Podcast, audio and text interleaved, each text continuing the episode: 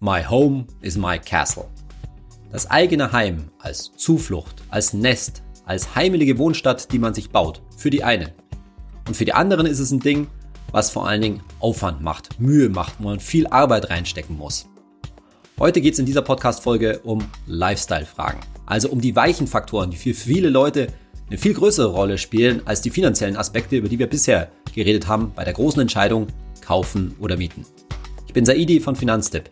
Willkommen zu meinem Podcast Geld ganz einfach. Wir bei Finanztipp sind der Meinung, Finanzen kannst du selbst und wir zeigen dir wie. In den beiden bisherigen Episoden zum Thema Kaufen oder Mieten haben wir gesehen, dass diese Entscheidung alles andere als leicht ist und vor allen Dingen auch alles andere als eindeutig. Wir haben gesehen, wie viele Faktoren eine Rolle spielen und wie leicht man auch verschiedene Denkfehler machen kann. Denn so Geschichten wie Miete ist rausgeschmissenes Geld, die zählen quasi nicht. Es ist eben nicht so klar, dass ein Eigenheim immer besser ist als Mieten. Wichtig ist halt, egal auf welche Seite, für welche Seite man sich entscheidet, dass man keine entscheidenden Fehler macht. Dass du dir, wenn du dir eine Immobilie aussuchst, natürlich ein gutes Objekt in einer vernünftigen Lage aussuchst. Dass du stets flüssig bleibst, also Rücklagen bildest für so Sachen wie Instandhaltung und dich natürlich um eine gute Finanzierung, also einen möglichst niedrigen Zinssatz bemüht hast. Und auf der anderen Seite, wenn du Mieter bleiben möchtest, dass du bekanntermaßen wirklich vernünftig etwas mit deinem Geld anstellst. Das heißt natürlich vor allen Dingen, es schwerpunktmäßig in Aktien-ETFs langfristig anlegst. Aber wenn man dann die eine oder andere Seite betrachtet, dann ist es im individuellen Fall wahrscheinlich ziemlich schwierig zu entscheiden, ob jetzt wirklich Mieten, Mieter bleiben besser ist oder etwas kaufen. Denn in vielen Fällen bestimmen, wird über lange Zeiträume, 20, 30, 40 Jahre, der Ausgang dieser Frage von Faktoren bestimmt, die du oft nicht so richtig in der Hand hast. Du kannst nicht wirklich beeinflussen, wie sich die Lage, wie sich die Faktoren am jeweiligen Standort deiner Immobilie entwickeln. Mit anderen Worten, wie stark oder weniger stark deine Immobilie im Wert steigt. Und natürlich wirst du dich über ein entsprechendes Objekt gut informieren und wirst wahrscheinlich auch einen Gutachter zur Rate ziehen und so weiter. Aber manchmal ist es halt einfach auch Pech, wenn die Heizung dann nach 15 Jahren zum Beispiel kaputt geht und dann richtig viel investiert werden muss. Und genauso kannst du natürlich auch das Zinsniveau nicht wirklich beeinflussen, wenn du zum Beispiel nach 15 oder 20 Jahren eine Anschlussfinanzierung brauchst und auch dann tatsächlich die Auswirkungen von Corona ja mehr oder weniger vorbei sind und du dann einen deutlich höheren Zins zahlen musst. Und ebenso wenig auf der anderen Seite kannst du als Mieter beeinflussen, wie gut dein ETF jetzt wirklich läuft. Denn es macht natürlich einen großen Unterschied, ob der langfristig eher, sagen wir mal, nur vier Prozent pro Jahr erwirtschaftet oder doch sieben oder sogar noch mehr. So, und letztendlich kannst du diese Entscheidung ob jetzt kaufen oder mieten für dich besser ist, was da wirklich am Ende bei welch, welchem, beim Vermögensvergleich, was da mehr für dich rauskommt, welche Seite besser gelaufen ist nach Ablauf von vielen Jahrzehnten, das ist im Endeffekt sehr schwer vorherzusehen. Und gerade deshalb, weil das Finanzielle eben nicht so klar ist, nicht so einfach ist, es auch eine komplexe und eben nicht einfache Sache ist, deshalb spielen weiche Faktoren eine so große Rolle. Deshalb wirst du, wie die meisten Leute, diese Entscheidung wahrscheinlich auch nach Lebensstil fragen, treffen und vor allen Dingen dich fragen, was passt denn besser zu mir? Was passt zu meiner Lebenssituation? Letztendlich waren die beiden letzten Podcast-Folgen vor allen Dingen eine Lehre darin, an was du eben finanziell bitte auch denken musst. Aber die Lifestyle-Fragen, die weichen Faktoren, die wir jetzt gerade alle ansprechen, an die wirst du wahrscheinlich sowieso denken. Aber wir gehen sie jetzt mal der Reihe nach durch. Vielleicht kommst du ja auf den einen oder anderen neuen Gedanken. Bei diesen Lifestyle-Fragen, bei diesen weichen Faktoren, da prallen an vielen Stellen vielleicht noch größere Glaubenssätze aufeinander als bei den finanziellen Aspekten. Warum? Weil es da wirklich um unterschiedliche Typen von Menschen geht. Und du kannst dich ein bisschen fragen, zu welcher Seite du eigentlich eher tendierst. Und ich behaupte sogar, wenn man das mal vom finanziellen Aspekt durch anschaut, dann geht es um so ein psychologisches Profil zwischen Immobilienanlegern und Aktienanlegern. Denn wenn man sich jetzt das Finanzielle nicht von den harten Zahlen her anschaut, sondern eben vom psychologischen, dann ist ja schon die Frage, du wirst natürlich für ein Eigenheim oder auch sogar auch für eine vermietete Wohnung in aller Regel einen großen Kredit aufnehmen. Und dann kommt dieses Thema Schulden zum Tragen. Wir haben ja schon gelernt, ne, dass du mit jeder, mit jeder Rate an die Bank, Tilgung, da den Schulden abbaust und so weiter, dass du investierst in eine Immobilie, in etwas Werthaltiges und so weiter. Aber dennoch ist dieses Thema Schulden ein besonderes Thema. Bei mir ist es zum Beispiel so. Ich habe von meinem Vater, von meinem Elternhaus nie gelernt, wirklich gut mit Schulden umzugehen. Dass Schulden auch eine sinnvolle Investition, wie zum Beispiel eben in eine Immobilie sein können. Und deshalb war für mich immer Schulden etwas, was ich mir nicht so richtig gut vorstellen konnte. Das kannte ich von zu Hause nicht. Man sollte natürlich Schulden zu machen, das galt so ein bisschen als etwas, ja, geradezu Verrufenes, ja, was man eben nicht macht. Und vielleicht geht's dir da genauso. Vielleicht bist du auch so der Typ, der sich denkt, ah, Schulden machen, dann auf so einem Berg, einem Kredit von 200, 300, vielleicht sogar 400.000 Euro sitzen, uff, das ist dann doch eine Menge. An der Stelle nur mal wieder, wenn wir wieder an unseren Vermögensvergleich aus der letzten Folge denken, naja, schon richtig. Du hast vielleicht dann Schulden von sogar 400.000 Euro, aber dem steht hoffentlich wahrscheinlich eine werthaltige Immobilie gegenüber, die wahrscheinlich deutlich mehr wert ist als 400.000 Euro. So, und das entlastet natürlich beim Nachtschlaf sozusagen, was äh, sehr stark, was die Schulden angeht. Und genau um diesen Nachtschlaf geht's. Bist du der Typ, der Schulden gut aushalten kann, der das langfristig durchhalten kann und dabei auch eine entsprechende Disziplin an den Tag legt? Weil Disziplin besteht nicht nur darin, gezwungenermaßen eine Rate an die Bank abzuführen, sondern, wie wir schon gehört haben, zum Beispiel auch monatlich Rücklagen zu bilden. Aber gleichzeitig hat diese gezwungene Rate an die Bank natürlich einen ganz großen Effekt und das zeigen auch viele Studien. Ein Effekt, warum viele Eigenheimbesitzer letztendlich am Ende vermögender sind als Mieter, liegt nicht nur daran, dass sie höheres Einkommen haben, größer, eh schon mit höherem Eigenkapital in die Geschichte, Geschichte gestartet sind als der durchschnittliche Mieter und so weiter, sondern weil natürlich die Rate an die Bank automatisch diszipliniert. Sie diszipliniert zum Sparen in Immobilien. Du kommst um die Tilgung nicht rundherum herum, das ist quasi Zanksparen in dein eigenes Heim hinein. Und am Ende lohnt sich das dann. Ich habe viele Freunde, die zu mir gesagt haben, wenn ich mir das nicht zugelegt hätte, wenn ich mir nicht ein Haus gebaut hätte, eine Wohnung gekauft hätte, dann hätte ich heute einfach nicht so viel Geld, weil ich mich nicht dazu gezwungen hätte, 500, 600, 800 Euro im Monat, die letztendlich in der Rate drinstecken, so auf die Seite zu packen. Und jetzt geht's wieder in die andere Richtung. Wenn du aber selbst diese Disziplinen beim Vermögensaufbau mitbringst und eben dieses Geld in einen ETF-Sparplan reinsteckst und den auch wirklich, wie wir es hier immer predigen bei Finanztipp zu sagen, ich lasse den wirklich liegen, 15, 20, 30 oder auch sogar 40, 40 Jahre lang, dann wirst du am Ende aller Voraussicht nach sehr, sehr gute Ergebnisse erzielen und kannst, wie wir in der letzten Folge ja gesehen haben, mit einem Eigenheimbesitzer richtig gut mithalten. Und auf der Seite als Mieter musst du natürlich aber auch die Bereitschaft mitbringen, andererseits wiederum, und jetzt sind wir beim Aktienanleger, die berühmten Schwankungen am internationalen Aktienmarkt auszuhalten. Und das ist auch wieder nicht jedermanns Sache. Da sind wir wieder beim Anlegertyp, beim Menschentyp letztendlich. Für viele Immobilienbesitzer, da ist dieses Thema Aktien natürlich total weit weg. Und deswegen wird das auch so oft nicht eben als vernünftige Alternativen gesehen. Für viele Immobilienbesitzer sind Aktien gar kein, kein Thema. Das ist überhaupt nicht auf dem Radar, könnte man sagen. Warum? Weil sie mit diesem gefühlten Auf und Ab, diesen Schwankungen am Markt nichts zu tun haben wollen. Da sind Aktien irgendwie was Fremdes und so weiter. Und das ist ja auch ein Ziel von meinem Podcast, dir das näher zu bringen, damit du diese beiden wirklich vernünftigen Alternativen eben auch siehst. Umgekehrt aber ist das Lustige, dass ja viele Immobilienbesitzer durchaus damit leben können, dass auf einmal, sagen wir mal zum Beispiel, ungeplante Aussagen, Ausgaben auf sie zukommen, dass eben was Großes kaputt geht, dass irgendwelche neuen gesetzlichen Bestimmungen kommen, weshalb man dann energetisch was am Haus machen muss und so weiter, wo man dann einfach mal schnell 20.000 Euro auf den Tisch legen muss, mit denen man vorher vielleicht nicht gerechnet hat.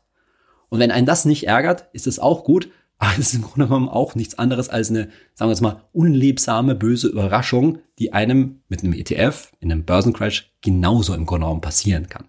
Natürlich sind das völlig verschiedene Sachen. Es sind völlig verschiedene Vorstellungswelten, völlig verschiedene Arten von, ich verliere jetzt in Anführungszeichen Geld.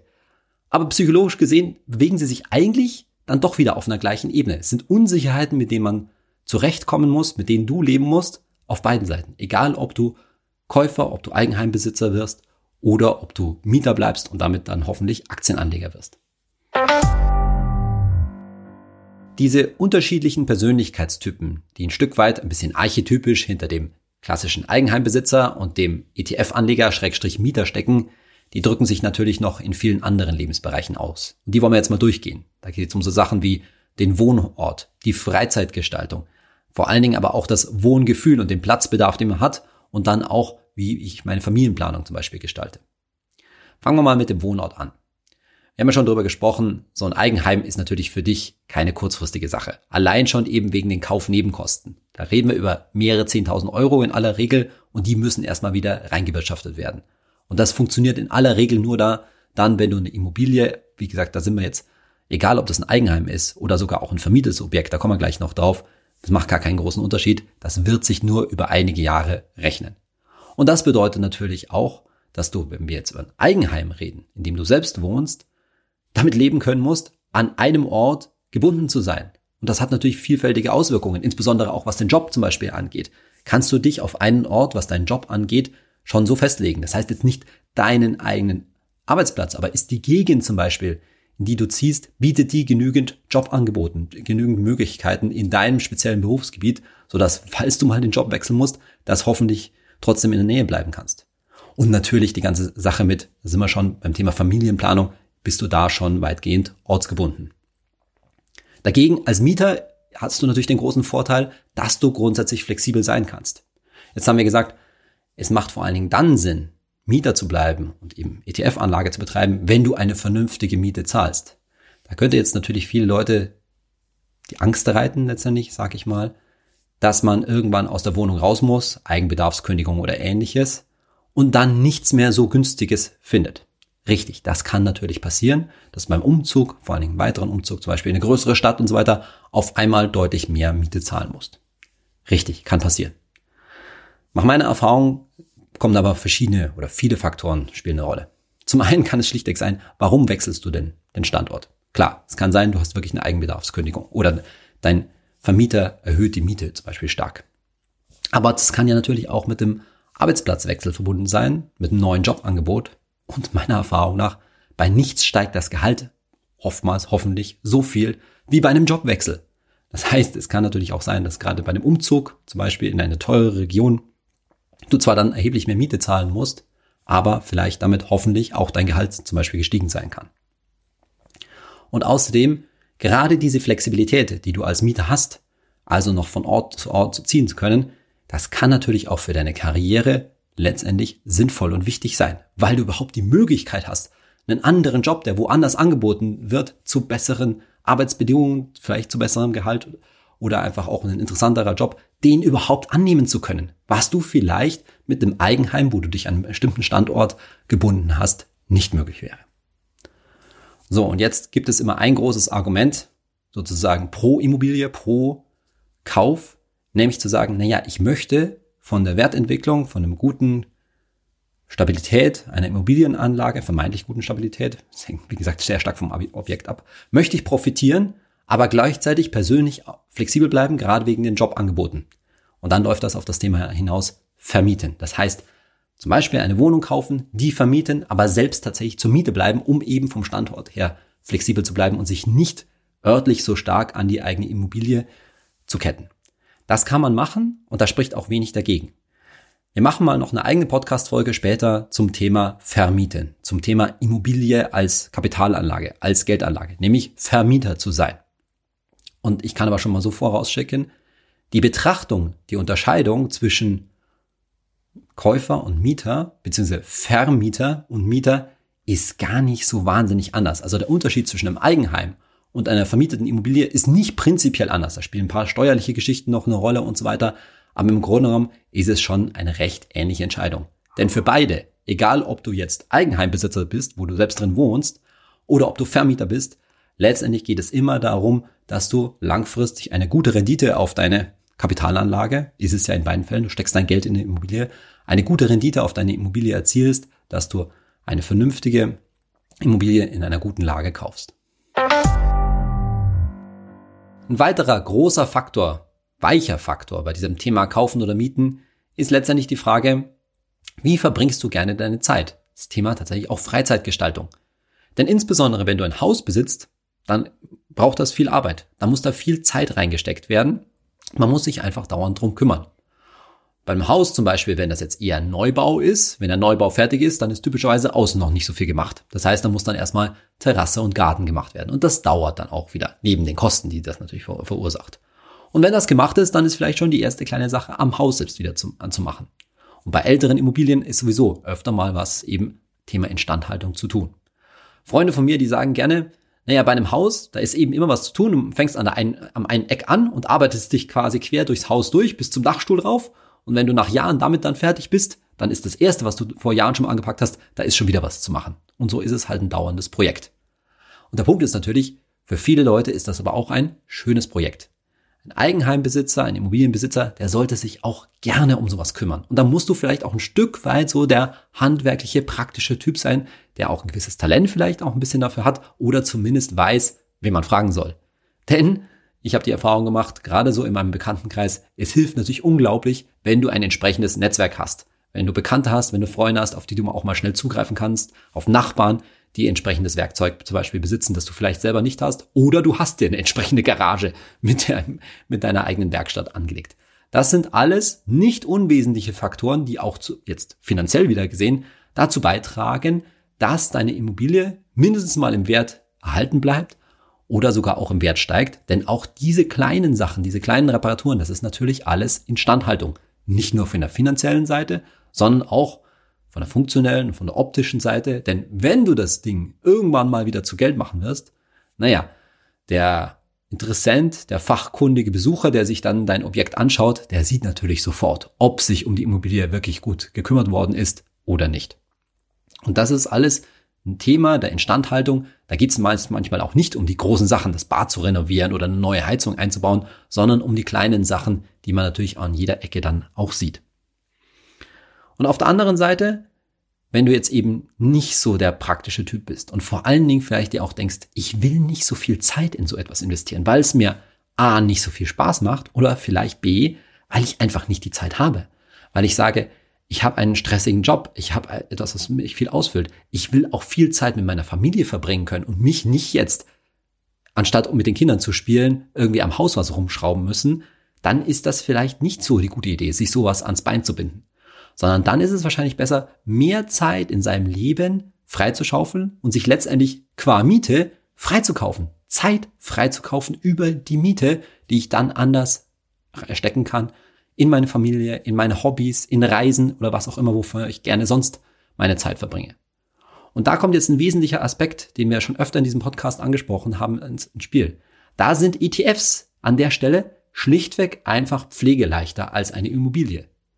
Denn nochmal, eine häufige Fehlwarnung da draußen ist ja, dass Aktienanlage etwas ist, mit dem man sich sehr intensiv beschäftigen muss. Und dass man viel Zeit reinstecken muss, indem man managen muss, rein und raus und sich informieren muss und dauernd Börsenberichte lesen und so weiter. Und du als hoffentlich schon längerer Hörer dieses Podcasts weißt ja, nee, das stimmt eben nicht. Wenn du wirklich passiv investierst in ETFs, Buy and Hold über 10, 15 Jahre oder noch länger, dann sind ETFs total pflegeleicht, easy zu handeln und vor allen Dingen, sie brauchen auch nicht viel Zeit. Idealerweise reicht es eigentlich, wenn du einmal im Jahr auf dein Depot schaust. Warum solltest du öfter auf das Depot schauen? Die ganzen Börsenbewegungen, die du vielleicht so irgendwie nebenbei über die News mitbekommst, eigentlich brauchen die dich nicht interessieren. Einmal im Jahr draufschauen, sich zu überlegen, passt der ETF-Sparplan noch? Sollte ich den erhöhen oder vielleicht auch mal senken? Muss ich vielleicht mehr vom Tagesgeld in ETF oder auch mal, weil was anderes ansteht, vom ETF runter aufs Tagesgeld, weil jetzt dann irgendwie eine große Ausgabe ansteht oder sowas in der Richtung. Das sollte man sich einmal, einmal Zeit nehmen. Aber viel Zeit braucht das nicht. Im Grunde genommen eine oder zwei Stunden im Jahr, das sollte völlig reichen, sich mit dem eigenen Depot zu beschäftigen. Und deshalb ist natürlich an der Stelle nochmal eine breit gestreute Aktienanlage über ETFs die pflegeleichtere Lösung, die dir viel mehr Zeit im Leben äh, verschafft und wenn du mit den ganzen Börsenschwankungen entspannt umgehen kannst, auch letztendlich dich viel entspannt lässt, als wenn du jetzt sagst, ah, ich muss schon wieder zum Baumarkt, weil irgendwas am Haus ist kaputt. Ein ganz gewichtiger Grund, warum so viele Leute so viel Zeit und Mühen, so viel Engagement in ihr Eigenheim, in ihre eigene Immobilie stecken, ist natürlich das, was ich am Anfang angesprochen habe. Dieses Lebensgefühl von My Home is my Castle diese eigene Zufluchtsburg, die man sich da baut, die vor allen Dingen mit einem Gefühl von Unabhängigkeit verbunden ist. Unabhängig zu sein von äußeren Bestimmungen in einen Raum, in dem ich, dem ich mir selbst so gestalten kann, wie ich das möchte, in dem ich mehr oder weniger tun und lassen kann, was ich will. Stimmt natürlich nicht ganz. Es gibt natürlich sowas noch wie gesetzliche Bestimmungen oder Bestimmungen der Gemeinde. Auf Nachbarn muss man auch Rücksicht nehmen. Aber ich habe da schon erheblich mehr Möglichkeiten. Und das ist für viele Leute natürlich auch ein wichtiges Gefühl zu, zu sagen, ich habe das wirklich dieses eigene Ding und das kann ich auch letztendlich irgendwann vielleicht auch mal umbauen, so wie ich das möchte. Trifft alles bei einem Haus natürlich stärker zu als bei einer Eigentumswohnung. Und dieses Gefühl von Unabhängigkeit, Unabhängigkeit geht natürlich noch weiter. Bezieht sich natürlich auch auf Unabhängigkeit von einem Vermieter. Insbesondere dann, wenn ich in der Vergangenheit vielleicht schon schlechte Erfahrungen gemacht habe, wenn ich eine starke Mieterhöhung zum Beispiel erfahren habe oder überhaupt dieses Gefühl habe, da ist niemand über mir, dessen gefühlter Willkür ich ausgeliefert bin, der nicht bestimmt, wie viel monatlich von meinem Bankkonto runtergeht oder wie viel ich um mich als Mieter um etwas kümmern muss, was vielleicht per Mietvertrag oder gesetzliche Bestimmung gar nicht so vorgesehen ist. Also diese Unabhängigkeit von einem Vermieter, auch finanzieller Art, stimmt natürlich. Wobei, ganz klar, irgendwo den Vermieter, der Vermieter ist natürlich gewissermaßen durch die Bank ersetzt, der die gewissermaßen bestimmt, wie viel ich da zahlen muss. Aber mit der habe ich natürlich einen sehr feststehenden und langfristigen Vertrag über 10 oder 15 Jahre oder noch länger, wie hoch meine Rate da ausfällt. Und andererseits als Mieter, da will ich mir halt eben, wie wir schon gesagt haben, diesen Klotz vielleicht nicht ans Bein binden und habe vielleicht das subjektive Gefühl, öfter mal radikal was ändern zu können, indem ich nämlich tatsächlich umziehe und mich dann eben vergrößern und verkleinern kann und meine Wohnsituation an meine Lebensumstände besser anpassen kann. Dann wird vielleicht der ein oder andere Eigenheimbesitzer sagen, na ja, dann kann man auch mal was untervermieten oder man kann ein Zimmer ver verändern, indem man zum Beispiel eine Wand rausreißt. Das ist richtig. Aber die Gestaltungsmöglichkeiten sind schon anders und als Mieter habe ich vielleicht tatsächlich auch eher den, äh, das Gefühl, da meine gesamte Wohnsituation, inklusive Ort, wie wir das ja schon gesagt haben, an meine Erfordernisse, an meine Bedürfnisse, die sich in meinem Leben vielleicht auch mal ändern können, anpassen zu können. An der Stelle vielleicht ein kurzer Einschub zum Thema Nachbarn. Das Thema Nachbarn ist natürlich ein spezielles Thema und zwar auf beiden Seiten, sowohl für den Eigenheimbesitzer als auch für den Mieter. Und zwar würde ich behaupten, es spricht weder für noch gegen die eine oder andere Seite. Einerseits kann man sagen, als Mieter ist man seinen Nachbarn in gewisser Weise ausgesetzt. Die wechseln auch öfter und man weiß nicht so genau, wer neben einem wohnt. Als nächstes zum Beispiel dann. Und aber auch da empfiehlt sich natürlich, gute Nachbarschaftsbeziehungen zu haben Warum? Weil man zum Beispiel gemeinschaftlich in gewisser Weise gegen den eigenen Vermieter auch mal zusammen auftreten kann und sagen kann, als Mietergemeinschaft, hey, lieber Vermieter, am Haus muss irgendwie etwas Bestimmtes gemacht werden, beispielsweise. Andererseits ist es natürlich auch so, dass man als Eigenheimbesitzer auch nicht unabhängig ist von seinen Nachbarn. Vielleicht gerade mit dem Haus besteht ein bisschen mehr Distanz. Aber letztendlich gibt's auch, kann es auch da Nachbarschaftsstreitigkeiten geben. Und als Eigenheimbesitzer bin ich sehr viel mehr an meine Nachbarn in aller Regel gebunden, denn typischerweise sind die Nachbarn auch Eigenheimbesitzer. Nicht immer, aber oft. Und dadurch ist man sozusagen viel länger auf, hockt man aufeinander. Und ich würde behaupten, dass da gute Nachbarschaftsbeziehungen vielleicht sogar noch ein Stück weit wichtiger sind. Jetzt hatten wir vorhin ja schon angesprochen, dass ein Mieter gewissermaßen den Vorteil hat, dadurch, dass er umziehen kann, leicht umziehen kann, seine Wohnsituation an veränderte Lebensbedingungen anpassen kann. Und jetzt kommen wir so zu diesem Thema Lebensplanung und auch, ja, ungeplante Lebensumstände. Jetzt ist es ja typischerweise so, dass wenn du darüber nachdenkst, dir eine Wohnung zu kaufen und vor allen Dingen ein Haus zu kaufen oder zu bauen, dich dabei vergrößerst, mehr Platz anschaffst, weil entweder die Erfordernisse schon da sind oder mal da sein werden. Stichwort Familienplanung und Kinder. Und typischerweise ist es natürlich so, dass dann ein Haus zum Beispiel oder sonst wie eine Wohnung angeschafft wird mit, sagen wir mal, zwei Kinderzimmern. Da spricht natürlich auch erstmal nichts dagegen. Aber wie sieht es dann über den Verlauf eines Lebens aus? Irgendwann werden die Kinder dann groß, größer und ziehen aus. Und die Situation gibt es durchaus oft, dass dann Räume in so einem, gerade in einem Haus, leer stehen. Dass man also vermeintlicherweise zu groß gebaut hat oder zu groß gekauft hat. Und das stimmt natürlich zunächst mal. Da ist letztendlich, wenn man sich das mal ganz nüchtern jetzt immer wieder bei der finanziellen Seite ein Stück weit betrachtet, dann hat man da Zehntausende, vielleicht sogar hunderttausend oder hunderttausende Euro in Platz, in Raum, in Wohnfläche investiert, die später vielleicht gar nicht mehr genutzt wird. Und dann könnte man sagen, hm, wenn man sich das jetzt über einen langen Zeitraum anschaut, naja gut, wie lang wird denn diese zusätzliche Wohnfläche gerade für die Kinder genutzt? Vielleicht nur 10 Jahre, 15 Jahre, 20 Jahre, aber irgendwann ja, ist der Platz dann quasi überflüssig. Und dann könnte man sagen, hm, das ist doch vielleicht keine schlaue Allokation meines Kapitals, meines Vermögens, das dann in nicht genutztem Raum letztendlich leer steht. Das stimmt wahrscheinlich aber nicht. Bleiben wir erstmal bei der weichen Seite. Viele Leute nutzen diese Räume natürlich dann trotzdem. Das heißt, gerade wenn man dann, wenn die Kinder aus dem Haus sind, dann kann man vielleicht auch anderen Hobbys zum Beispiel nachgehen. Dann wird aus so einem Zimmer vielleicht auf einmal ein bestimmtes Hobbyzimmer. Also es ist oft natürlich nicht so, dass diese Räume dann wirklich komplett leer stehen oder nicht mehr genutzt werden. Außerdem kommen die Kinder ja vielleicht auch ab und zu mal wieder zurück. Und dann ist man ganz froh, wenn man irgendwie noch ein Gästezimmer hat oder einen Platz zum Übernachten. Und das andere ist, dass natürlich diese Vorstellung zu sagen, na ja, das Geld, was man mal letztendlich in diese zwei Kinderzimmer investiert hat, ist jetzt nicht wirklich tot. Denn wir gehen ja hoffentlich davon aus, dass die Immobilie, gut gepflegt, wie wir vorher schon gehört haben, im Wert weiter steigt. Und das heißt, das Geld ist natürlich hier in den Steinen, die sozusagen in diesen vielleicht leerstehenden Kinderzimmern drinsteckt, ist natürlich angelegt, weiter investiert und entwickelt sich im Wert. Aber natürlich, man hat schon oft die Situation, dass gerade ältere Leute im Alter dann in Immobilien leben, die letztendlich für sie ein wenig zu groß sind und dann kommt wieder dieses Thema auf, vielleicht doch nochmal ein Umzug im Alter, wo dann auch das vielleicht auch geliebte Eigenheim vielleicht dann auch an die Kinder weitergegeben wird oder auch komplett aufgegeben wird, wo auf jeden Fall der Wert dieses Eigenheims wieder eine große Rolle spielt. Und auf der anderen Seite beim Mieter ist das natürlich ganz klar. Der hat, wie wir schon gesagt haben, durch Umzug die Möglichkeit, das zu verändern. Und wenn wir eben davon ausgehen, dass du als Mieter dein Geld gut anlegst in ETF, dann quasi, jetzt mal wieder ganz nüchtern gerechnet, immer die optimale Menge an Kapital hoffentlich in ETFs und damit in Aktien investiert. Das heißt, da gibt es natürlich diese Situation von totem Kapital eigentlich nicht. Eigentlich. Warum eigentlich? Naja, weil doch wahrscheinlich vernünftigerweise du auch als Mieter, als ETF-Anleger immer einen signifikanten Teil deines Geldes, ob das jetzt nur 10% sind oder 20% oder sogar 50%, weil du dich eben nicht so viel traust, in Tagesgeld und Festgeld angelegt hast, weil du auch Reserven brauchst, auf die du kurzfristig zugreifen kannst, weil du weißt, in ein paar Jahren kommt eine große Ausgabe auf dich zu und auch eine Ausgabe, die in drei Jahren ansteht, die sollte eher nicht mehr in ETFs liegen. Also gibt es da die Situation von totem Kapital, denn also als solches muss man das definitiv ansehen bei den heutigen Zinssätzen. Tagesgeld auf Tagesgeld und Festgeld ist erstmal in dem Sinne tot. Es wird nicht wirklich mehr. Qua Inflation wird es real weniger wert. Aber es ist natürlich wichtig, weil es liquide, weil es verfügbar ist.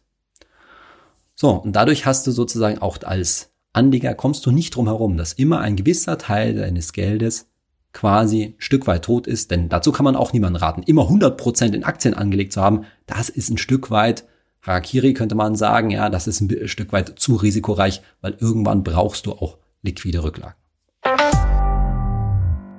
Jetzt hatten wir schon öfter das Thema Familienplanung und Kinder angesprochen und jetzt gehen wir quasi mal, denken wir das ganze Thema Immobilie bis mehr oder weniger ganz ans Ende, nämlich ans Ende deines Lebens. Für viele Eltern insbesondere spricht nämlich für die Immobilie das Thema Vererben. Die sagen, wenn ich mir ein Eigenheim zulege, dann habe ich etwas, was ich an meine Kinder auch vererben kann.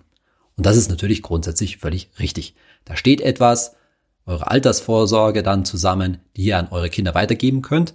Und jetzt kommt schon die erste Einschränkung. Naja, hoffentlich ist die dann auch in einem guten Zustand. Also auch da spricht natürlich einiges dafür, dass Instandhaltung wichtig ist, auch im Alter. Ganz wichtig. Ne? Also man darf ja nicht übersehen. Auch in der Rente werde ich wahrscheinlich noch Größenordnung mindestens 20 Jahre wahrscheinlich in meiner eigenen Immobilie weiterleben. Bin dann mit der Zeit immer mehr nicht mehr so fit. Ja, ich habe vielleicht mehr Zeit, aber ich bin vielleicht auch nicht mehr so fit. Und da muss natürlich immer noch an dieser Immobilie etwas gemacht werden. Denn solche Häuser, so auch Wohnungen, die veralten natürlich mit der Zeit. Und das ist dann für die Kinder manchmal auch gar nicht so einfach. So ein altes Objekt, das dann naja, 40, 50, 60 Jahre vielleicht auf dem Buckel hat, noch äh, zu übernehmen. Und vielleicht muss da dann wieder viel gemacht werden. Und dann ist das mit dem Erbe, ich will nicht sagen eine zweischneidige Sache, aber die müssen natürlich dann auch erstmal vielleicht liquide sein und da Geld reinstecken können. Also insofern auch Instandhaltung ist gerade im Alter eine wichtige weitere Komponente. Da kann man natürlich auch viel über Handwerker dann machen lassen, aber man braucht auch die Rücklagen dazu. Sieht man wieder, wie wichtig diese dauernde Instandhaltungsrücklage auch in der Altersvorsorge, in der Rente, wie wichtig das ist. Ein weiterer Aspekt beim Thema Vererben. Ja, natürlich, da ist ein sichtbares Erbe für die Kinder da. Das steht da. Das ist nicht zu, über, zu übersehen. Und sag ich mal, lasst den Kindern auch eine gewisse Verantwortung, die vielleicht auch gut ist, auf, weil sie sagen, naja, da muss, mich, muss ich mich dann auch drum kümmern später mal. Das heißt, sie haben einen gewissen Bezug zu diesem Haus, zu diesem, zu dieser Immobilie, in der sie vielleicht erst selber schon aufgewachsen sind. Insofern spricht da alles nichts dagegen. Aber was ist, wenn ich mehrere Kinder habe, mindestens zwei? Dann lässt sich so eine Immobilie natürlich nicht so einfach teilen. Klar, manche Familien sehen das dann schon vor als quasi Mehrgenerationenhaus mit mehreren Wohnungen drin, aber das ist jetzt vielleicht nicht unbedingt der Standard. Und wenn ich jetzt von einer einzelnen Wohnung oder einem Einfamilienhaus rede, dann lässt sich das eben nicht so einfach teilen. Da muss dann der eine den anderen ausbezahlen, eventuell einen Kredit aufnehmen. Das geht schon alles, aber es ist nicht so einfach. Nicht so einfach wie auf der anderen Seite, jetzt sind wir bei unserem Mieter, ein ETF-Depot zu teilen. Das wird nämlich an dieser Stelle dann wieder mal schnell übersehen, dass wir wieder darüber reden, dass natürlich die Alternative ist, zur Miete zu bleiben, eine gute Geldanlage über ein ETF-Depot zu haben und ehrlich gesagt fast schon nichts einfacher ist zu teilen als so ein ETF-Depot. Nämlich da kann schlichtweg einfach dann das Depot durch zwei gemacht werden. Jeder der Kinder, wenn es jetzt zwei Kinder sind, bekommt die Hälfte der Anteile. Fertig. Und steuerlich macht das übrigens überhaupt, auch überhaupt keinen Unterschied. Das wird von der Erbschaftssteuer her genauso behandelt wie ein Haus. Also das ist total einfach und eine, Lösung, die halt in Deutschland, weil eben ETFs, Aktienanlage nicht so bekannt sind, nicht so gängig ist in der Diskussion und oftmals ein bisschen übersehen wird. Aber für Kinder ist das total einfach, macht, ist relativ klar, führt vor allen Dingen auch zu relativ wenig Streitigkeiten. Dafür braucht es im Grunde genommen nicht mal ein Testament. Das ist völlig klar, dass das Depot durch zwei, durch drei etc. geteilt wird, wie viele Kinder halt da sind. Im Normalfall, sag ich mal. Wichtig an der Stelle ist natürlich, dass deine Kinder wissen, was sie mit diesem ETF-Depot dann anstellen sollen, was das überhaupt ist. Denn gerade weil so etwas ja eben nicht so bekannt ist, sollten die wissen, was sie da erben. Zum Beispiel, dass sie das dann auch als längerfristige Geldanlage sehen sollten. Natürlich, wenn das Depot zum Zeitpunkt deines Todes zum Beispiel gut steht, dann können die das auch einfach zu Geld machen. Aber sie sollten darauf gewappnet sein, dass das eben in der schlechten Börsenphase auch mal ordentlich nach unten gehen kann. Und da will ich nur kurz einen Aspekt ansprechen, den ich beim Thema Geldanlage für Kinder, das wir in einer späteren Podcast-Folge auch mal behandeln werden, nämlich, dass die Umgang, der Umgang mit Geldanlage, insbesondere mit Aktien, mit Aktien-ETFs, aus meiner Sicht definitiv ein Teil der Erziehung sein sollte.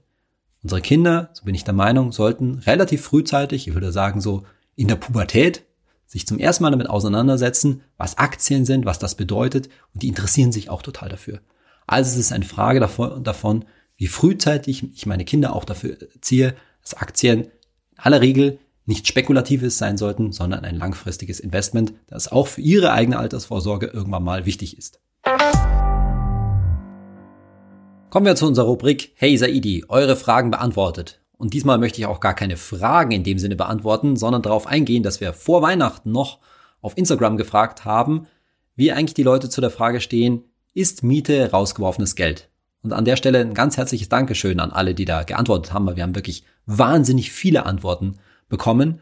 Und an den Antworten sieht man eigentlich zwei Sachen ganz gut. Zum einen dass es schon viele gibt, die der einen oder anderen Fraktion angehören. Also die entweder pro Immobilie oder kontra Immobilie sind. Denn da kamen ganz viele Ja's und Neins. Ja, Miete ist rausgeworfenes Geld. Nein, Miete ist kein rausgeworfenes Geld.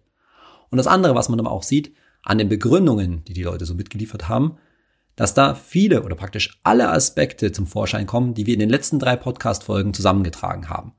Also zum Beispiel, dass es auf die Rendite des ETF ankommt, dass sowohl Miete als aber auch ein Eigenheim Unabhängigkeit bedeuten können.